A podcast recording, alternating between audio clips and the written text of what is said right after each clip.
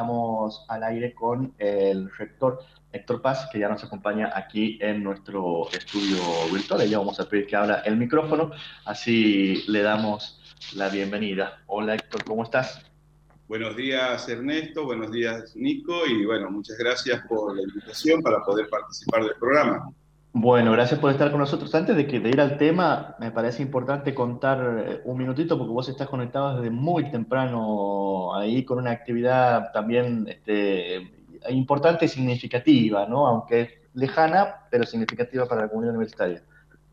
Ha sido verdaderamente un acto, acto de defensa de tesis doctoral en la Universidad de Sevilla, en España, y en esta tesis doctoral debía actuar como jurado el doctor Julio Alejandro Araujo.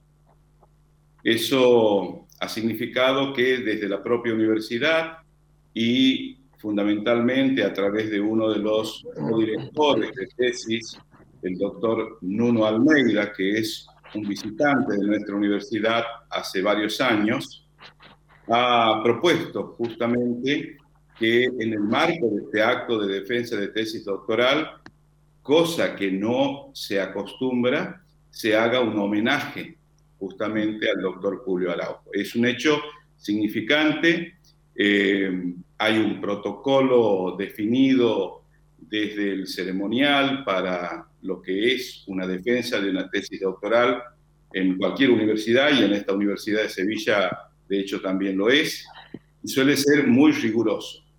Eh, han entendido las autoridades de la Universidad de Sevilla, como así también en este caso el codirector es del Instituto Politécnico de la Iría, en Portugal, eh, que había que homenajear al doctor Julio Araujo y por eso nos han invitado a nuestra universidad de manera especial a que podamos participar de este acto de defensa de tesis doctoral y en él hemos este, brindado este homenaje sentido al doctor Julio Araujo. Han comenzado la sesión a las 11 de hora de España, sería a las 6 de la mañana aquí en Santiago y se ha este, desarrollado hasta, hasta recién, hace unos minutos atrás.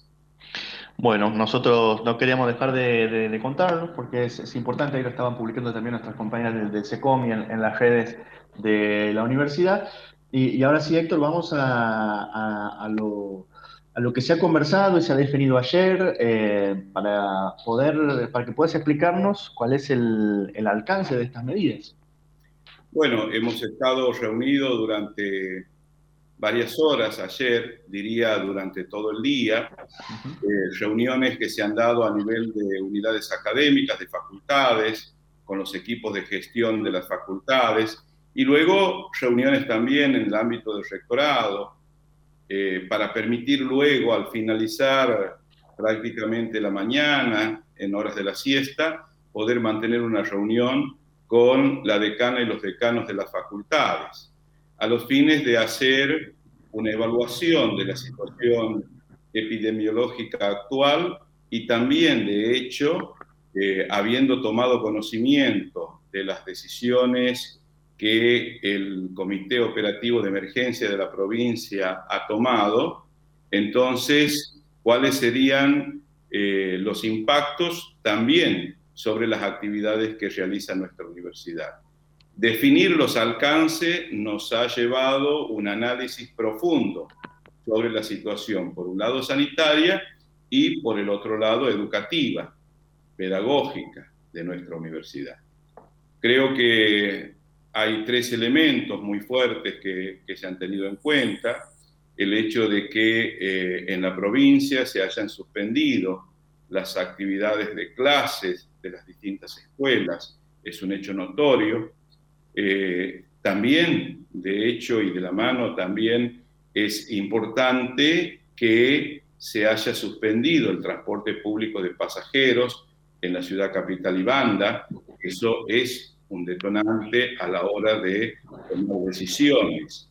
Y bueno, eh, un tercer componente que tiene que ver con este, la restricción en el horario de circulación hasta las 10 de la noche, también podría ser un elemento que nosotros este, consideramos también de importancia a la hora de decidir. Sobre todas las cosas, ha primado como siempre, como siempre hasta aquí, esta situación sanitaria en la cual hoy, este, y de acuerdo al informe que se ha producido, un incremento de más del 50% de casos en una semana. Esto es algo preocupante si va de la mano de también las exigencias que tiene el sistema de salud en este momento a nivel de ocupación de camas dentro de salud de la provincia. Entonces, nos lleva a, tomar una definición que tiene que ver con la continuidad de las actividades de manera virtual. Esto ha sido el eje del análisis que hemos realizado ayer entre todas las autoridades y los distintos eh, cuerpos y grupos de gestión en las facultades y en el rectorado. Entonces, eh, se ha emitido una resolución, la 574, a través de la cual justamente se suspenden las actividades presenciales.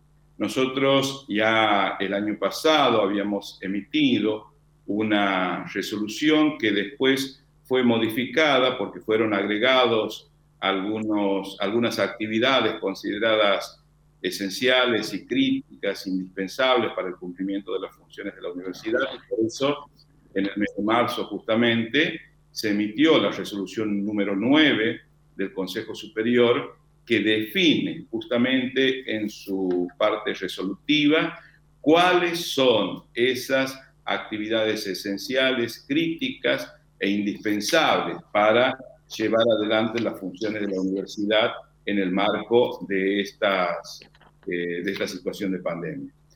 Eh, entonces se ha creído conveniente eh, que lo que hasta el momento teníamos como actividades presenciales administrativas sean restringidas a las actividades esenciales, críticas e indispensables para el funcionamiento de nuestra universidad. Hay 29 puntos prácticamente de actividades esenciales. Esto significa de que eh, vamos a continuar funcionando, pero ya con un personal restringido. Eh, Héctor, eh, yo recuerdo que el año, bueno, el año pasado ya hemos pasado por esto, por una situación parecida, aunque estábamos en, cuarentena, pero este, este año, en esta situación, se encuentra, me imagino, con una experiencia acumulada y en una situación diferente para, enfrentar la, virtualidad y el trabajo remoto, ¿no? Eh, nos encuentra más fortalecidos, con, con aprendizajes ya canalizados durante el año 2020 en particular, hoy en día hay muchas actividades que se realizan de manera remota. Recuerden ustedes que dentro de las primeras actividades esenciales estaban las relacionadas, por ejemplo, con toda la liquidación de haberes para el personal de la universidad, el pago de servicios, pago de proveedores, pago de contratos de locación, eh, todo lo que tiene que ver, digamos, con el sustento de empleados, empresas, proveedores de servicios de nuestra universidad. Así también, eso es por un lado, por el otro lado también está lo académico, porque hay que eh, mantener activo todo el sistema de educación a distancia. Nosotros tenemos todo un sistema informático, en particular del hardware. También tenemos otra parte que es el software, que es administrado también por técnicos informáticos para poder abrir todas las aulas virtuales que se necesitan para el dictado de las distintas carreras. Todo ese personal, o mucho de ese personal, realiza actividades también presenciales que tienen que ver con mantenimiento y servicios en el área. De la misma manera, este, también en lo académico, nosotros tenemos habilitado todo lo que es el trámite de títulos.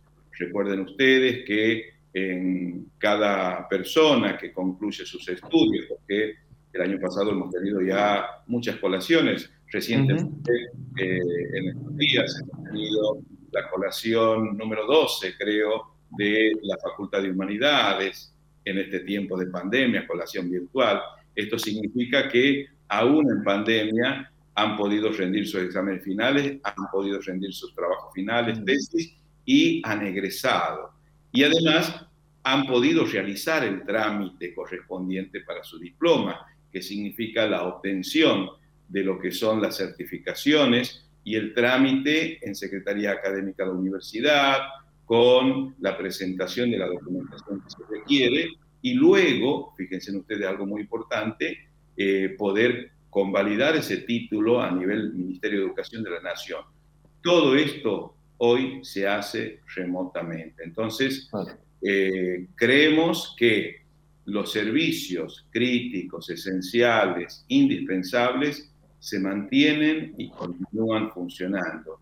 Y la presencialidad que hoy tenemos está relacionada justamente con esos servicios críticos, esenciales e indispensables y esperemos que podamos cumplir. Como dices bien, tenemos ya una experiencia del año pasado, hoy estamos fortalecidos con esa experiencia, estamos organizados desde lo que son las facultades y el rectorado y podemos dar respuesta y cumplir justamente con nuestros estudiantes y demás personal de la universidad.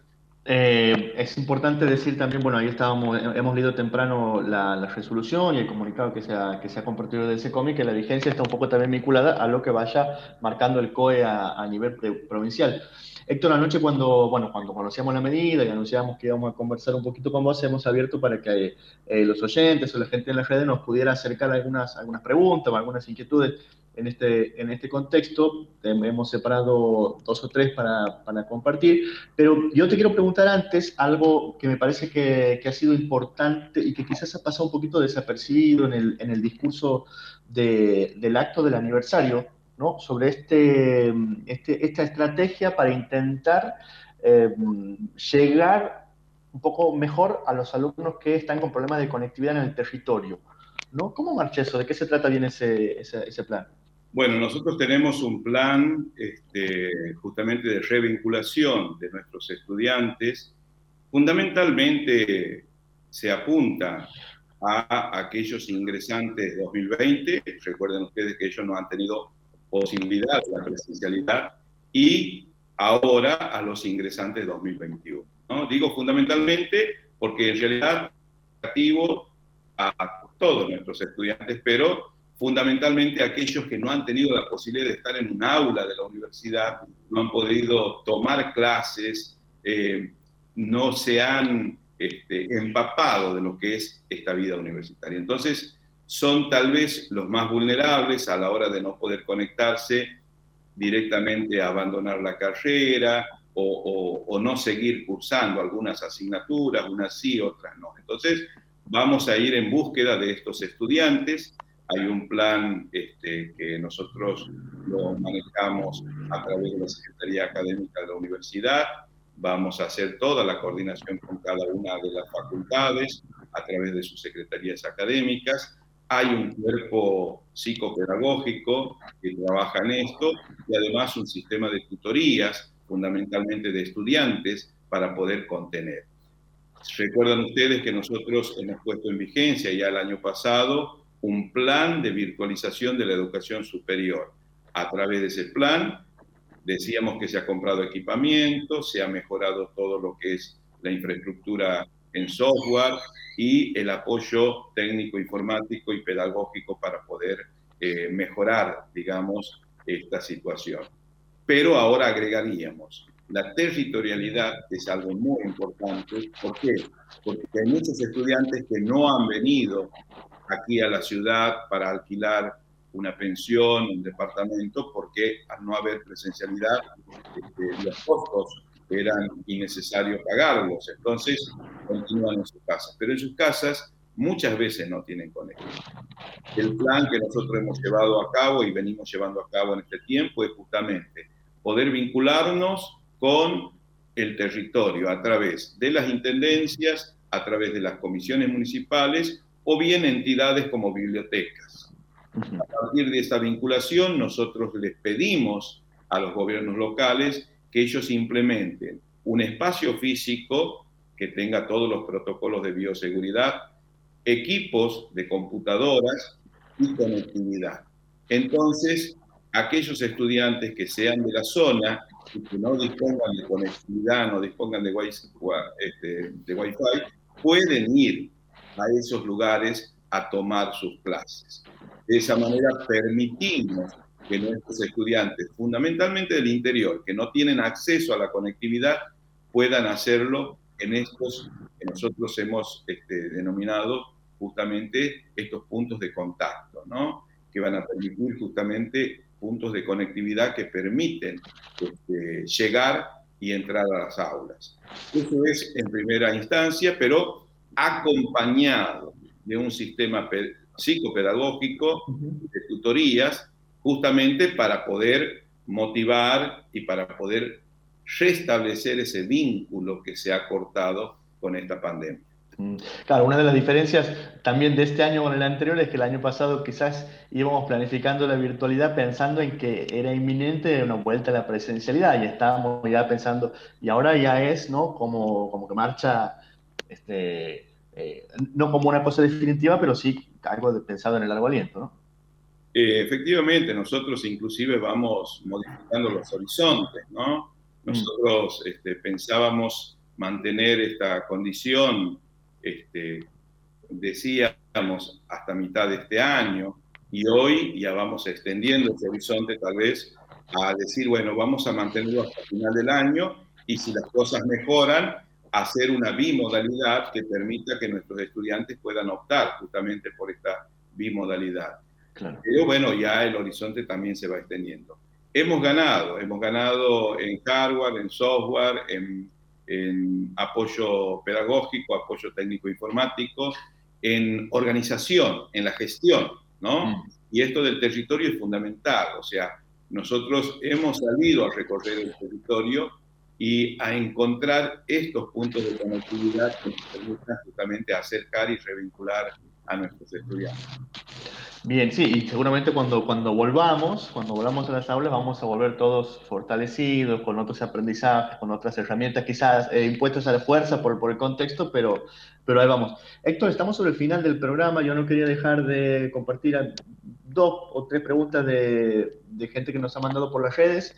Eh, hay una que es importante, que quizás no tiene que ver con este contexto, pero que a lo mejor vos puede, puede darnos un poco más de información. Eh, Susana, docente de la Facultad de Sectas, pregunta, ¿cuándo vamos a estar vacunados los docentes? Ese es un tema que no depende de la, UNCE, pero este, que quizás este, vos puedas contarnos algo. Eh, y Alejandra, de Humanidades, pregunta, ¿qué pasa con los plazos de los trámites administrativos? ¿no? Que también es otro, otro tema este, adentro del, día a día, ¿no? Bien, eh, respecto de, de, de Susana, este, bueno, nosotros hemos realizado las gestiones a nivel de Consejo Interuniversitario Nacional, estamos hablando del SIN con la Secretaría de Políticas Universitarias, con el Ministerio de Educación de la Nación, o sea, desde nuestro ministro Trota, nuestro secretario de Políticas Universitarias, hacia las autoridades sanitarias de la nación, solicitando, digamos, que se considere nuestro trabajo esencial y en función de eso poder este, administrarnos las vacunas. Eh, a nivel nacional, las autoridades han definido un orden de prioridades y en ese orden de prioridades nosotros estamos al final. ¿no? Este, ustedes han visto que está el nivel inicial, el primer ciclo de educación primaria, la educación especial, el segundo ciclo, y ahora se va avanzando hacia la educación secundaria.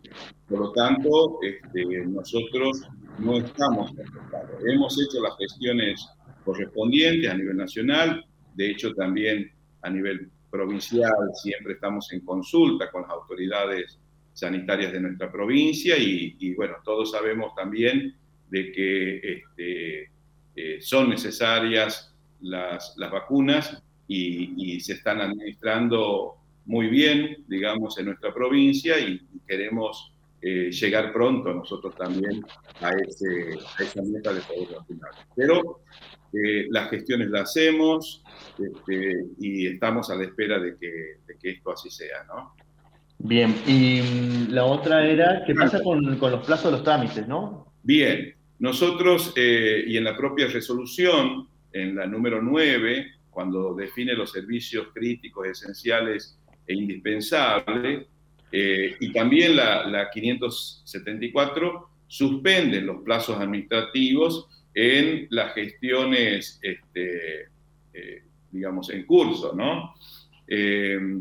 Nosotros sí vamos a tener trámites administrativos en los ítems que son aquí especificados en la resolución 9 del 2021. O sea, los 29 servicios críticos esenciales indispensables que requieran tramitación la van a tener.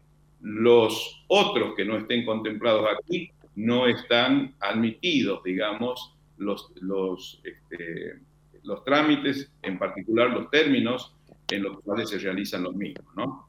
Recomendamos entonces ir a leer la resolución, que aquí está bien el, detalle de, de toda esa esa, esa información. Eh, y, después había otra, otra consulta más de parte de Augusto que nos acaba de mandar que pregunta, dice, la semana que viene tendría que tener laboratorio de una asignatura, ¿eso sigue en pie? Bueno, eh, el punto 25 de la resolución 9 establece prácticas esenciales de laboratorios, talleres, campo experimental y planta piloto de las asignaturas del último año de las distintas carreras de grado y pregrado que deban ser realizadas indefectiblemente de manera presencial en el ámbito de la universidad. O sea, queda claro que estarían habilitadas prácticas esenciales de laboratorio para los últimos años y que sean indefectiblemente necesarias. ¿no? Este, esto, de hecho, se va administrando en cada facultad en cada unidad académica, en virtud también de un cronograma y de los protocolos que corresponda respetar en cada uno de esos laboratorios. Esto está ya previsto dentro de nuestra resolución de servicios esenciales. Bueno, eh, Héctor, eh, nosotros estamos ya sobre, el final del programa, hemos compartido algunas de las preguntas que nos parecían eh, más importantes. No sé si hay alguna otra cosa que te parezca relevante comentar antes, del cierre y si no, bueno, llegamos hasta, hasta aquí. Bueno, yo sí quiero, digamos, expresar unas palabras, ¿no? nos ha tocado la semana pasada hechos muy trágicos yo estoy viendo aquí en la pantalla a Claudio, nuestro operador en este programa, ¿no? Y se me representa la imagen de mía, ¿no? Que tantas veces hemos compartido, este, ustedes de hecho prácticamente todos los días, y, y que siempre, digamos, en un hecho de esta naturaleza uno lo conmueve. Y yo quiero expresar el agradecimiento de la universidad a, Damián, a su familia y que, bueno, que podamos este, acompañar también a, toda esa familia y, bueno, este, los que tienen fe, rezar por él este, y, y, acompañar, ¿no? creo que siempre que uno lo recuerde, siempre va a estar presente. Ahí está a mi modo de ver, esa inmortalidad de las personas en la memoria de cada uno de nosotros y en el homenaje que le puede rendir nuestra institución a una persona, digamos, extraordinaria. ¿no? Este, lo que me ha tocado personalmente, había estado con él el día miércoles, saludándolo, como siempre, pues me conocen de que yo suelo hacer algunas bromas cuando nos encontramos, nos saludamos y estamos, y él siempre con, con esa afabilidad este, y, cariño, ¿no? En, Así que eso, quiero recordar esto y quiero agradecer a Damián y a su familia, ¿no? Este, por todo lo que él ha dado para nuestra universidad. Gracias, Héctor. Y, decir también que teníamos previsto hacer esa, esa despedida formal en el día de hoy, que por las restricciones no la podemos hacer, pero que seguramente vamos a tener la oportunidad de hacer algún, algún momento de compartir cuando, se, cuando esto se, se, normalice un poco. Gracias por, por las palabras y, y por acompañarnos esta mañana. Muy bien, gracias a ustedes. Un abrazo.